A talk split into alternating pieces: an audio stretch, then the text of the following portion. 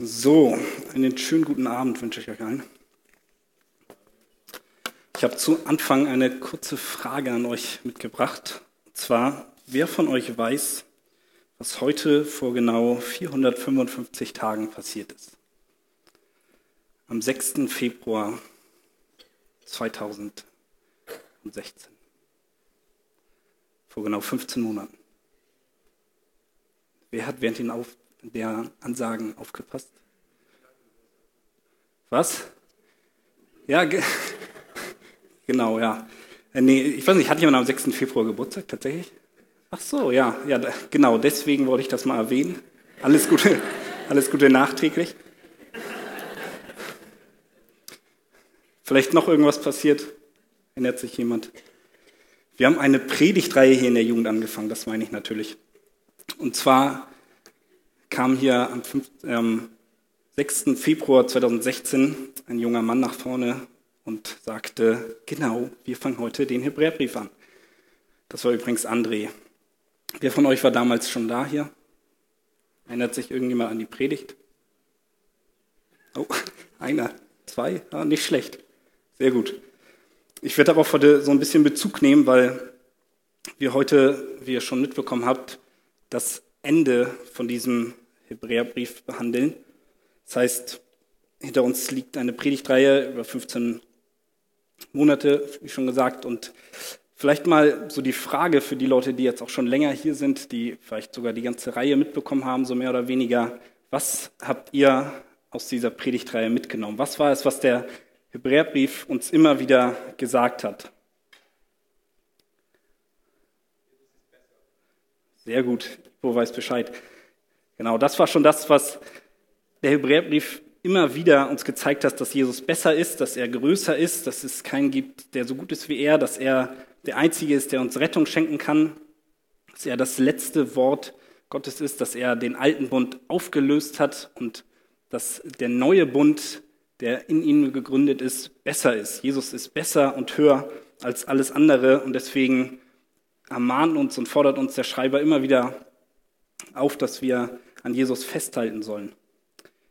Wir haben in der ersten Predigt auch gehört, dass eigentlich der ganze Hebräerbrief eine große Predigt ist. Es ist eine lange Predigt.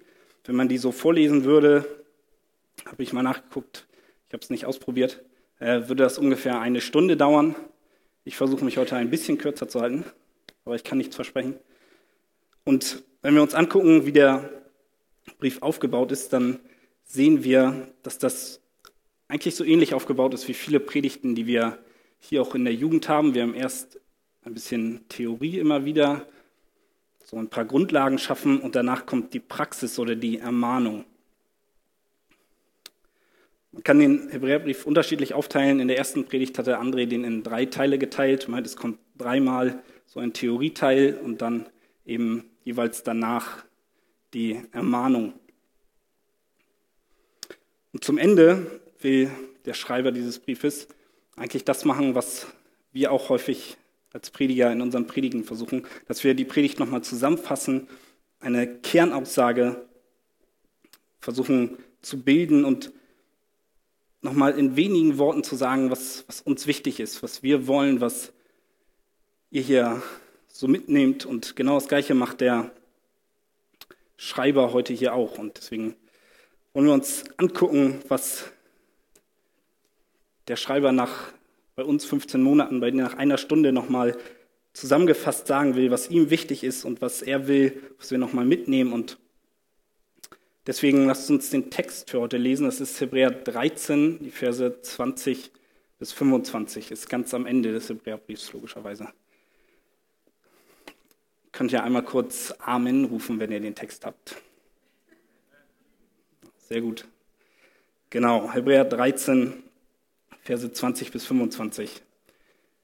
Der Gott des Friedens aber, der unseren Herrn Jesus aus den Toten heraufgeführt hat, den großen Hirten der Schafe, durch das Blut eines ewigen Bundes, er rüstet euch völlig aus zu jedem guten Werk, damit ihr seinen Willen tut, indem er in euch das wirkt, was vor ihm wohlgefällig ist, durch Jesus Christus. Ihm sei die Ehre von Ewigkeit zu Ewigkeit. Amen. Ich ermahne euch aber, ihr Brüder, nehmt das Wort der Ermahnung an, denn ich habe mit wenigen Worten geschrieben. Ihr sollt wissen, dass der Bruder Timotheus freigelassen worden ist. Wenn er bald kommt, will ich euch mit ihm besuchen. Grüßt alle eure Führer und alle Heiligen. Es grüßen euch die von Italien. Die Gnade sei mit euch allen. Amen. Für die Leute, die mitschreiben und vielleicht auch die Leute, die der Predigt einfach zuhören wollen, so zum Beginn äh, so eine grobe Gliederung, was ich heute mit euch vorhab. In Vers 20 sehen wir, was, dass der, der Schreiber die Eigenschaften Gottes beschreibt. Er sagt, wer Gott ist und was er getan hat. Das ist mein erster Punkt. Der zweite ist dann in Vers 21, wo er darüber redet, was Gott heute noch in uns tut. Vers 22 geht er dann weiter und sagt etwas darüber, was wir noch tun sollen. Und mein Abschluss ist dann mit Vers 25, äh, was Gott in Zukunft noch tun will und was er vorhat, was er uns verspricht und was seine Versprechen sind. Und zu Beginn möchte ich noch kurz beten. Vater, ich möchte dir danken, dass du ja, in den letzten 15 Monaten einfach durch den Hebräerbrief zu uns gesprochen hast, dass du ja, Herzen berührt hast und dass wir immer wieder sehen durften, dass du größer bist und dass wir nur dich brauchen. Und ich bitte dich, dass du heute Abend einfach in meiner Schwachheit gebrauchst und ja, einfach Herzen veränderst, dass wir alle dich neu erkennen und einfach aus deinem Wort lernen dürfen und dass wir gesegnet werden durch dein Wort, Herr. Amen. Wer ist Gott und was hat er getan? Erster Punkt. Wenn wir den ersten Satz oder den ersten, die ersten vier Wörter lesen aus dem Vers 20, dann sehen wir, da steht der Gott des Friedens. Wir haben während der Predigtreihe häufiger gehört, in was für einer Lage sich die Empfänger des Briefes befanden. Es war nicht immer leicht für sie. Sie hatten, mussten viel leiden. Sie mussten aufgrund ihres Glaubens leiden. Sie haben Verfolgung erlebt. Das heißt, ihre Lage war eigentlich alles andere als wirklich friedlich. Sie mussten wirklich viel durchmachen. Und wir haben gerade in Kapitel 12 vor kurzem gehabt, dass einige von ihnen wahrscheinlich sogar schon ihr Leben für den Glauben gelassen haben und der Schreiber kündigt es auch an, dass vielleicht noch einige aus ihren Reihen das auch tun werden. Und trotzdem fängt er den Abschluss seines Briefes an mit der Gott des Friedens. Irgendwie könnte ich mir vorstellen, dass der ein oder andere von den Empfängern sich gedacht hat, also wenn Gott wirklich ein Gott des Friedens ist, warum muss ich dann das hier alles erleiden? Warum habe ich dann so viele Schwierigkeiten und Vielleicht sitzt auch du heute Abend hier und guckst dir die Welt an, guckst dir dein persönliches Leben an und denkst dir, also wenn es einen Gott des Friedens gibt, wo ist dann dieser Frieden? Wenn es einen wirklich liebenden Gott gibt, wo ist diese Liebe? Wo, wo sehen wir in dieser Welt Frieden? Und wir haben in dem Brief immer wieder eine Antwort darauf bekommen. Und zwar, dass nicht das Hier und Jetzt das Entscheidende ist, sondern dass wir unseren Blick aufs Ziel ausrichten sollen, dass wir auf das gucken sollen, was danach kommt. Nicht unser Leben hier ist das Entscheidende, sondern die Ewigkeit nach dieser Erde, das sind das Entscheidende. Und da sehen wir diesen Frieden, von dem er hier redet. Wenn wir bei Jesus sind, dann werden wir wahren Frieden haben. Und wenn wir das verstehen, dass es nicht aufs Hier und Jetzt ankommt, dann gibt uns das auch einen Frieden für unser Leben hier. Wir können auch in schwierigen Zeiten, auch in Zeiten wie die Empfänger hier durchleben müssen, einfach einen Frieden haben. Und ich weiß nicht, in was für einer Lage du gerade bist. Vielleicht suchst du überall, wo du zur Ruhe kommen kannst. Du bist unruhig, du, weißt nicht, wie, wie es in der Zukunft weitergeht. Und du stellst dir viele Fragen und versuchst mit allen möglichen Dingen irgendwie zur Ruhe zu kommen. Suchst deine Erfüllung in Familie, in, in Beruf oder wo auch immer, in irgendwelchen anderen Religionen, in Meditation. Ich weiß es nicht, aber ich kann dir eins sagen, wahren Frieden wirst du nur bei Gott finden. Und das ist der Grund, warum er hier der Gott des Friedens genannt wird. Gott ist Frieden in sich selbst und nur bei ihm findest du wahren Frieden und nur er kann dir Ruhe schenken. Bei ihm kannst du zur Ruhe kommen.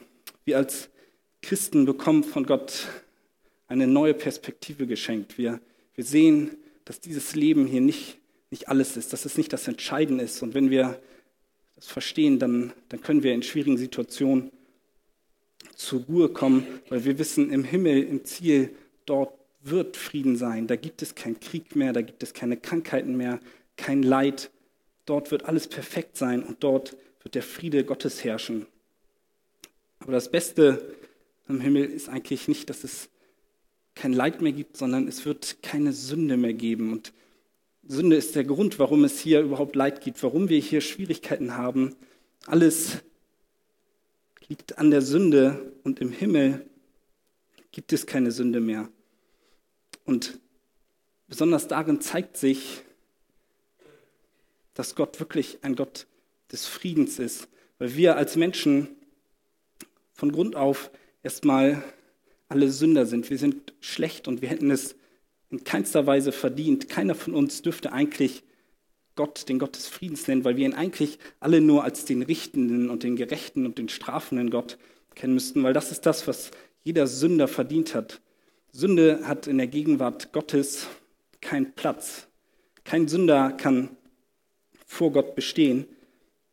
Aber weil es diese Möglichkeit gibt, dass wir zu Gott kommen können, zeigt das, dass er Frieden mit uns geschlossen hat.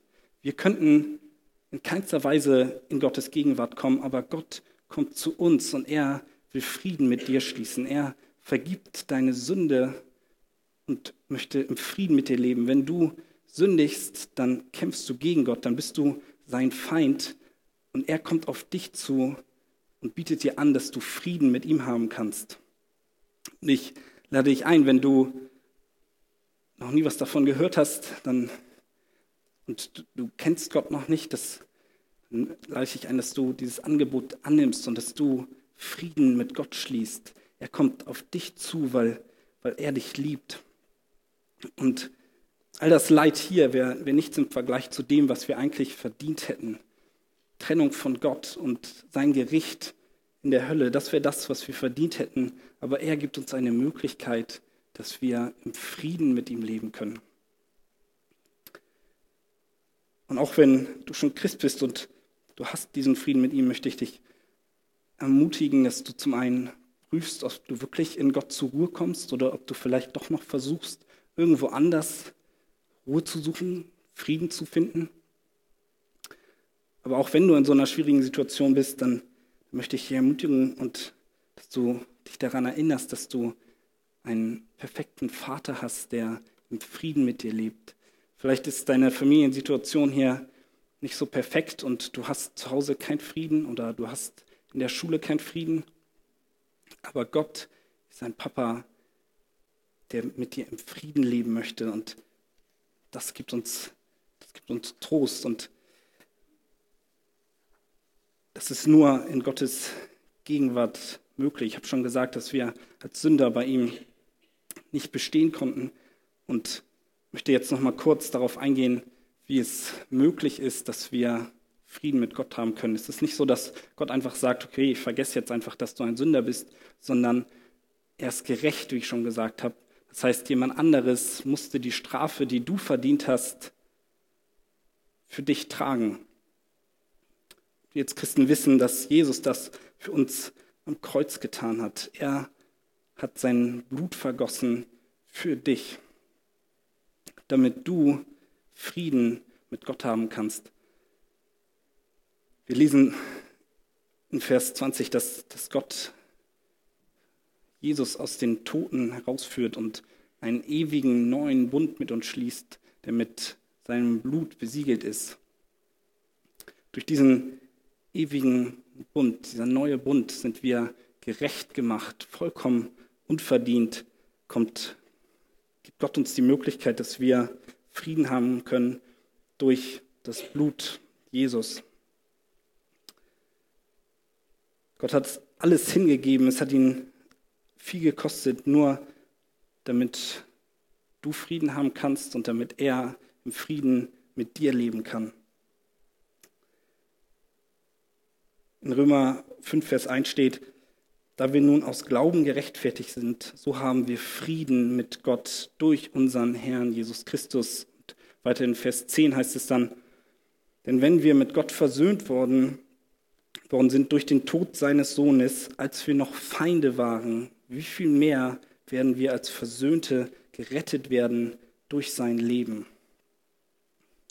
Nur durch den Glauben daran, dass Gott seinen Sohn hingegeben hat, für dich ganz persönlich und er sein Blut vergossen hat, dass er alles gegeben hat und dass der Vater ihn aus dem Tod herausgeführt hat, dass, weil Jesus ohne Sünde war, der Tod keine Macht über ihn hatte, er den Tod besiegt hat, so wie wir es auch schon gesungen haben. Durch den Glauben daran werden wir gerecht gemacht, so wie es in, in Römer 5 heißt. Wir waren Feinde Gottes, aber er hat uns mit sich versöhnt. Es war ein Akt der Liebe und das alles nur, damit wir im Frieden mit ihm leben können. Wir werden ewiges Leben in seiner Gegenwart haben und das ist genau das Ziel, von dem ich gesprochen habe. Darauf schauen wir, dass wir in seiner Gegenwart sind und dass wir Frieden haben, der ewig anhält.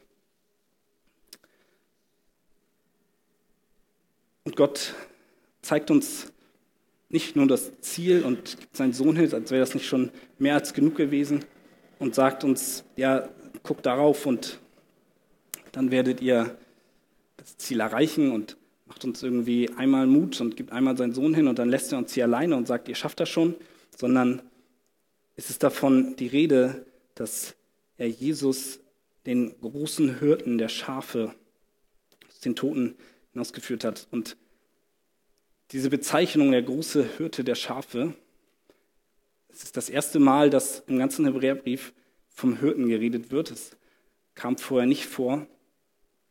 Und diese Bezeichnung sagt extrem viel darüber aus, wer Gott ist und fasst auch ganz viele Punkte zusammen, was im Hebräerbrief stand, wie Gott ist und in was für eine Beziehung er mit uns steht. Und den meisten, die vielleicht so ein bisschen die Bibel kennen, kommt wenn Sie vom großen oder vom guten Hirten hören, der Psalm 23 in den Kopf. Der ein oder andere kennt den vielleicht, kann ihn vielleicht sogar auswendig. Kann jemand auswendig? Oh, sehr gut. Ich, ich hole euch nicht nach vorne, keine Sorge. Ich wollte es nochmal gucken. Wir haben vor knapp eineinhalb Jahren auf einer Silvesterfreizeit eine ganze Freizeit über diesen Psalm gemacht, wo Jesus als der Hirte beschrieben wird. In der sechs Predigen haben wir über jeden Vers eine Predigt gehalten. Das heißt, man könnte jetzt eine Menge darüber erzählen, was es heißt, dass Jesus unser guter und unser großer Hirte ist. Aber die Zeit fehlt mir jetzt etwas. Ich wollte jetzt keine sechs Predigen halten, keine Sorge. Aber so ein paar wichtige Eigenschaften, was es bedeutet, dass Jesus der große Hirte ist. Schließlich hat Andi auch die ganze Predigt mit der große Hirte überschrieben. Sollten wir uns schon noch angucken. Ich glaube, was jedem bewusst ist, was hier auch steht, ist, ein Hirte hat normalerweise Schafe.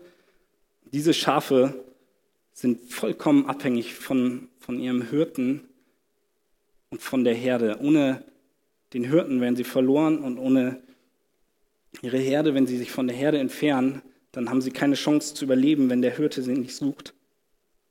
Und das trifft so ein bisschen auch auf die Empfänger hier zu und geht auch für uns. Wir sind Gottes Schafe, wir vergleichen uns häufiger damit. Schafe sind nicht besonders intelligent, aber ist auch nicht so wichtig. Ähm, und die Empfänger dieses Briefes standen in der Gefahr, dass sie sich von der Herde entfernen. Sie, sie waren sich nicht mehr sicher, ob das, was sie gehört haben, wirklich es wert ist, dafür zu leiden und dafür Schwierigkeiten auf sich zu nehmen. Deswegen waren sie in der Gefahr abzufallen, wieder in die Werkegerechtigkeit zurückzukehren. Und deswegen passt hier das Bild des Hirten, weil er es ist, der darauf aufpasst, dass die Herde zusammenbleibt. Und vielleicht bist du in einer ähnlichen Lage, du bist nicht unbedingt aufgrund deines Glaubens verfolgt, aber du gehst so hier mit, mit der Herde, mit den Schafen zusammen. Und vielleicht bist du gerade auf einem Weg durch ein dunkles Tal, so wie wir es in Psalm 23 lesen. Und dann siehst du als Schaf so am Wegrand, so ein bisschen weiter weg, so ein kleines Grasbüschel und denkst so, ja, da will ich jetzt hin. Das könnte man vergleichen mit irgendetwas anderem, worin du versuchst, deine Freude zu finden und deine Erfüllung. Du denkst, dieses kleine Stück Gras ist alles, was, was du zum Leben brauchst und investierst dich voll, wenn man das zum Beispiel auf, auf den Job oder auf die Familie oder auf irgendwas anderes bezieht. Du denkst, das ist es, was, was du jetzt brauchst. Und vergiss dabei, dass der Hirte dich eigentlich gerade durch dieses Tal führt, weil er dich auf eine wunderschöne und großartige Weide führen will. Und du gehst die Gefahr ein, dein Leben zu verlieren, nur um so ein, ein ganz bisschen Gras zu haben, obwohl du weißt, dass du irgendwann auf einer riesigen Wiese sein wirst. Und da sind wir wieder bei dem Ziel, was ich schon häufiger erwähnt hatte, dass wir irgendwann im Himmel sein werden, wo alles perfekt ist. Und deswegen möchte ich dich ermutigen, dass du dich von Gott, von dem großen Hirten zurückziehen lässt, dass du dich von seinem Stecken und seinem Stab trösten lässt, auch wenn das manchmal ein bisschen schmerzhaft sein kann. Wir haben in Kapitel 12 auch viel von der Züchtigung gehört.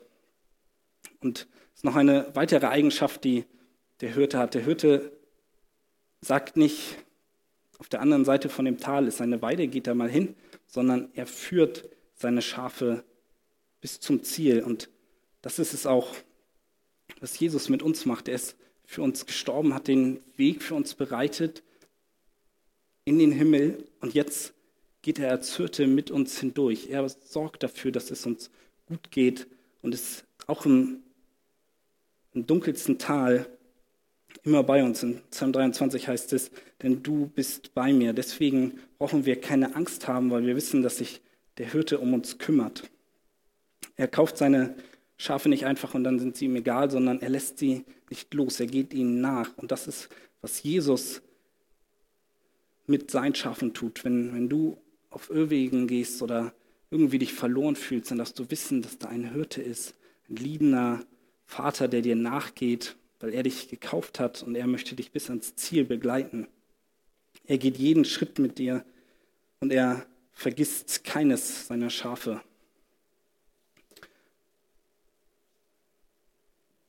Und wenn wir uns Vers 21 angucken, dann sehen wir, dass dieses Versprechen sogar noch weitergeht. Er geht nicht nur mit uns hindurch, sondern die Empfänger werden hier ermutigt durch das Wort, er macht euch vollkommen in jedem guten Werk. Das ist der Anfang von Vers 21. Du denkst vielleicht, dass du nicht die Kraft dazu hast, für deinen Glauben einzustehen. Du denkst, du schaffst es nicht, immer so zu leben, wie, wie Gott es von dir verlangt. Und ja, wir fallen immer wieder in Sünde, aber Trotzdem dürfen wir wissen, dass er es ist, der uns vollkommen macht in jedem guten Werk. Das heißt nicht, dass wir perfekt gemacht werden und wir alles, was wir irgendwie angehen, vollkommen machen, sondern eigentlich bedeutet das so viel wie, dass Gott uns vorbereitet und er es ist, der uns die Kraft gibt für jedes gute Werk, damit wir seinen Willen tun, indem er in euch das wirkt, was vor ihm wohlgefällig ist durch Jesus Christus. Die ersten zwei Verse sind ein langer Satz, der vielleicht ein bisschen kompliziert wirkt. Aber ich glaube, was uns dieser Vers sagen will, was wir verstehen müssen, ist, dass alles Gute und alles, was Gott wohlgefällig ist, nicht aus uns heraus getan wird, sondern dass Gott es ist, der in uns das wirkt. Er ist es, der uns begleitet, der uns unterstützt und der alles Gute, was wir tun, für uns vorbereitet hat, so wie es in Epheser 2, Vers 10 steht. Denn wir sind sein Werk, geschaffen in Christus Jesus zu guten Werken, die Gott zuvor bereitet hat, dass wir darin wandeln sollen. Gott ist es, der souverän über deinen Willen, über deine Gedanken herrscht. Er ist es, der alles Gute für uns vorbereitet hat. Vielleicht an dieser Stelle mal ganz kurz was meine ich mit allem Guten und allem, was Gott wohlgefällig ist. Wenn man das so ganz kurz zusammenfasst, könnte man sagen, alles, was Gott irgendwie die Ehre bringt, immer wenn wir das tun, was die Bibel von uns verlangt, dann ist das etwas, was Gott wohlgefällig ist. Und er ist es, der das in uns bewirkt. Das fängt schon mit unserem Glauben an. Wenn du Christ bist, dann solltest du wissen, dass nicht du es bist, der sich für Gott entschieden hat, sondern dass es Gott ist, der dieses gute Werk in dir wirkt. Er ist es, der dir Glauben schenkt, genauso wie er es ist, der den Weg freigemacht hat und der Frieden mit dir geschaffen hat. Nicht aus dir heraus kannst du irgendetwas Gutes tun, sondern Gott ist es, der sich für dich entschieden hat. Jetzt könnte man sich vielleicht die Frage stellen, was denn mit Menschen ist, die nicht zu Gott gehören und die trotzdem irgendwie was Gutes tun. Und es gibt viele Menschen, die nicht Christen sind und trotzdem irgendwie humanitäre Hilfe leisten, immer freundlich sind, vielleicht sogar versuchen, nach den zehn Geboten zu leben. Aber da müssen wir verstehen, dass hier mit guten Dingen nicht etwas gemeint ist, was in den Augen von uns Menschen irgendwie als, als gut gilt, sondern wir müssen den Maßstab Gottes anlegen. Und wenn wir das tun, dann sind wir, schon eingangs gesagt, alle Sünder und können aus uns heraus nichts Gutes tun. Das macht deutlich, dass kein Mensch aus Werken heraus irgendwie gerecht werden kann, weil alle guten Werke, die getan werden, nur getan werden können, wenn Gott sie zuvor bereitet. Das heißt, er ist es, der, der alles vorbereitet hat, damit wir darin wandeln und nicht wir machen irgendwas Tolles aus uns heraus. Damit möchte ich jetzt nicht sagen, dass Hilfsorganisationen oder ähnliches schlecht sind. Auf keinen Fall. Wir können sie auch unterstützen. Alles gute Dinge, aber eben nichts, was uns irgendwie näher zu Gott bringt oder was uns vor Gott einen besseren Stand verschaffen würde. Das haben wir also bis jetzt gehört. Wir waren Gottes Feinde. Er gibt sein Leben für dich hin, damit du Frieden mit ihm haben kannst. Weiter er verspricht, dass er auf dich aufpasst als sein Hirte, dass er dich bis ans Ziel führt und außerdem ermöglicht er es dir noch, dass du als Sünder, der du nichts Gutes in dir hast, ihm wohlgefällig leben kannst, dass er Werke bereitet, die ihm wohlgefällig sind. Er gebraucht dich, um sein Reich zu bauen und damit er verherrlicht wird hier auf Erden. Und deswegen, weil er das alles getan hat, schreibt der Schreiber, deswegen sei ihm Ehre von Ewigkeit zu Ewigkeit. Ich glaube, wir haben, wenn wir das wirklich verstehen, allen Grund, Gott einfach nur zu danken und ihm die Ehre zu bringen. Und ich weiß, dass dieses ganze, dass Gott alle guten Werke bereitet hat und wir durch ihn gerecht gemacht worden sind, bei einigen die Frage aufwirft, gut, was sollen wir denn jetzt als Menschen überhaupt noch tun? Haben wir überhaupt irgendeine Verantwortung? Ich will da jetzt nicht zu tief in diese Diskussion einsteigen, aber ich glaube, dass der Schreiber hier eine kurze Antwort gibt in Vers 22. Vers 22 steht, ich ermahne euch aber, ihr Brüder, nehmt das Wort der Ermahnung an, denn ich habe euch, euch mit wenigen Worten geschrieben.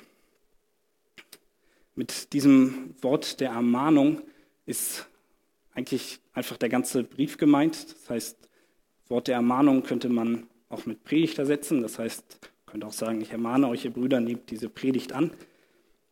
Und wir sehen auch in den letzten Kapiteln, ich hatte das schon gesagt, dass äh, es so drei Abschnitte gibt, in denen der Schreiber die Empfänger ermahnt.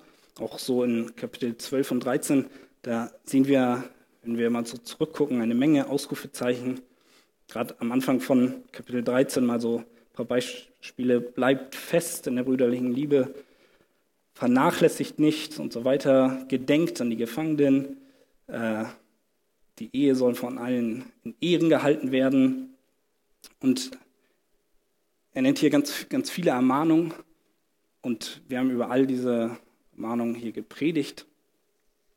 Und jetzt fordert er sie zum Schluss auf, dass sie daran gedenken sollen und dass sie diese Ermahnung immer wieder ernst nehmen sollen, dass sie sie wirklich in ihrem Leben umsetzen sollen. Und da die Frage an dich lassen wir uns hier auch von unseren Predigten ermahnen? Lassen wir uns von unseren Mitmenschen ermahnen? Es ist wichtig, dass wir als Christen immer wieder auf Gottes Wort hören. Und man sieht das bei den Empfängern. Da heißt es, dass sie träge geworden sind im Hören oder dass sie das Trostwort vergessen haben. Deswegen frage ich dich, wie sieht es bei dir aus? Wie sitzt du hier gerade in dieser Predigt und denkst dir, der braucht viel zu lange und ich schlafe gleich ein. Ist dir das alles egal, was ich hier erzähle?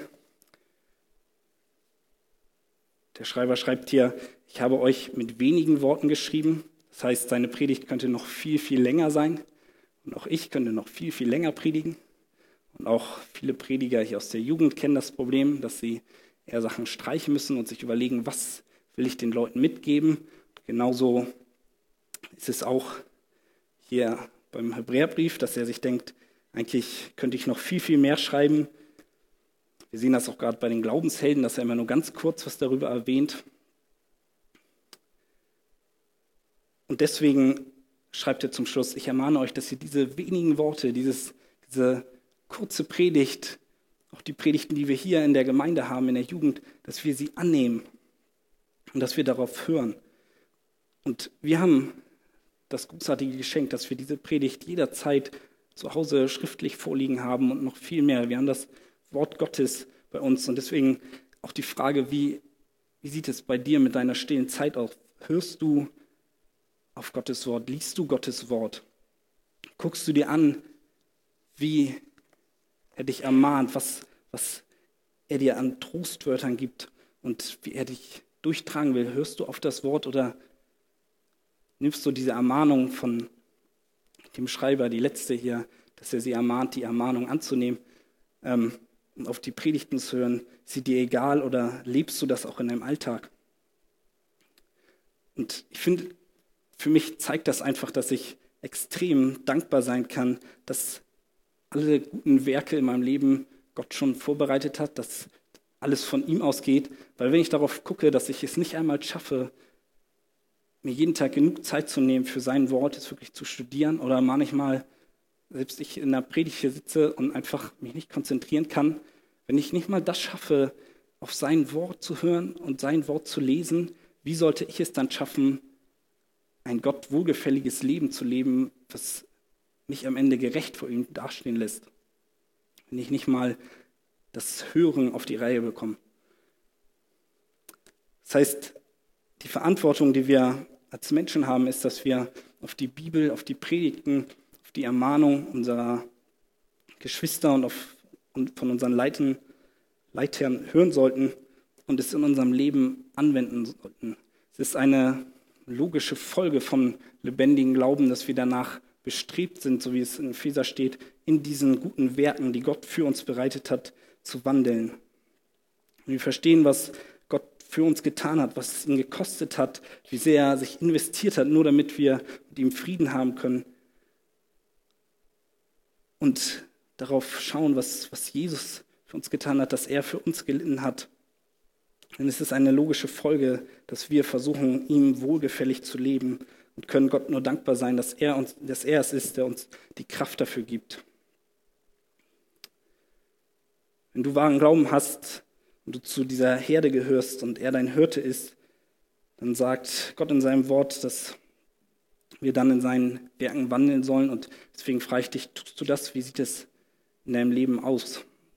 Lässt du dich von Gott gebrauchen oder ist dir das im Alltag irgendwie alles egal? Ich komme zum Schluss. Das Lobpreisteam kann auch schon nach vorne kommen. Wir sehen den letzten Vers, wo der Schreiber schreibt, die Gnade sei mit euch allen. Amen. Das hier ist nicht nur eine Redewendung, die zum Schluss verwendet wird, sondern es ist ein Gebet, was der Schreiber spricht und gleichzeitig aber auch eine Zusage, was Gott mit ihrer Zukunft vorhat. Dieses Gebet, dass er den Empfängern wünscht, dass sie die Gnade des Herrn erfahren, dass seine Gnade mit ihnen ist, daran zeigt er, dass, dass ihm die Empfänger wirklich am Herzen liegen. Er schreibt in den Versen davor, dass er sie besuchen will und Frage ist, ist das auch unser Gebet für, für unsere Mitmenschen, für unsere Geschwister hier? Ich weiß, dass es auf jeden Fall das Gebet von uns als Jugendteam ist.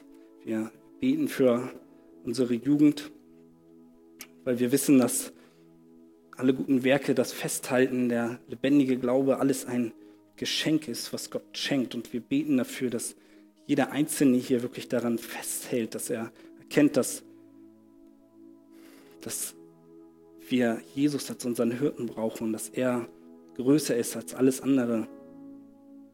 Und gleichzeitig ist dieser Vers eine feste Zuversicht, weil wir, wenn wir an, daran glauben, was Gott für uns getan hat und dass sein Wort wahr ist, dass der uns diese Gnade auch in gewisser Hinsicht schon hier auf Erden schenkt. Spätestens natürlich, wenn wir das Ziel erreichen, aber auch hier sehen wir, wie viel Gnade Gott uns hier auf Erden schon schenkt. In Ezekiel 36, 27 steht, ich will meinen Geist in euch geben und will solche Leute aus euch machen, die meinen Geboten, in meinen Geboten wandeln und meine Rechte halten und danach tun.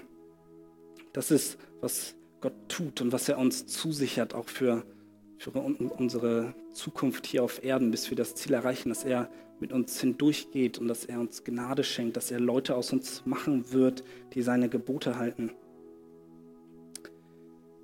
Wir haben einen großen Hirten, der uns gerettet hat mit seinem eigenen Blut, der Friede schenkt, der uns bewahrt, unterstützt der uns Gnade schenkt bis in alle Ewigkeit. Dieser Hirte ist Jesus und er ist größer und besser als alles andere. Deswegen haltet an ihn fest. Immer wenn wir sehen, wie wir hier zusammenkommen können, wie wir Gott die Ehre bringen können, wie jemand sich bekehrt, wie jemand für seinen Glauben einsteht, jedes Mal, wenn wir sehen, dass jemand in den Werken Gottes wandelt und Gott wohlgefällig lebt, ist das der Beweis dafür, dass dieses Versprechen wahr ist. Und es geht auch für jeden Einzelnen hier. Gott schenkt uns Gnade, in allen unseren Taten. Das ist alles, alles allein aus Gnade, dass wir hier sein dürfen. Unser ganzer Glauben beruht auf Gnade. Und dieser Satz kommt so häufig in der Bibel vor. Und vielen, häufig am Ende von Briefen steht, dass die Gnade uns sei. Und auch wenn wir ganz am Ende in die Bibel gucken, Offenbarung 22, Vers 20 steht, er spricht, der dies bezeugt, ja, ich komme bald. Amen. Ja, komm, Herr Jesus. Das ist das, was, was unser Gebiet ist. Wir wollen das Ziel erreichen. Wir beten, dass Jesus wiederkommt. Und dann Vers 21, das ist unsere Versicht. Die Gnade unseres Herrn Jesus Christus sei mit euch allen. Amen.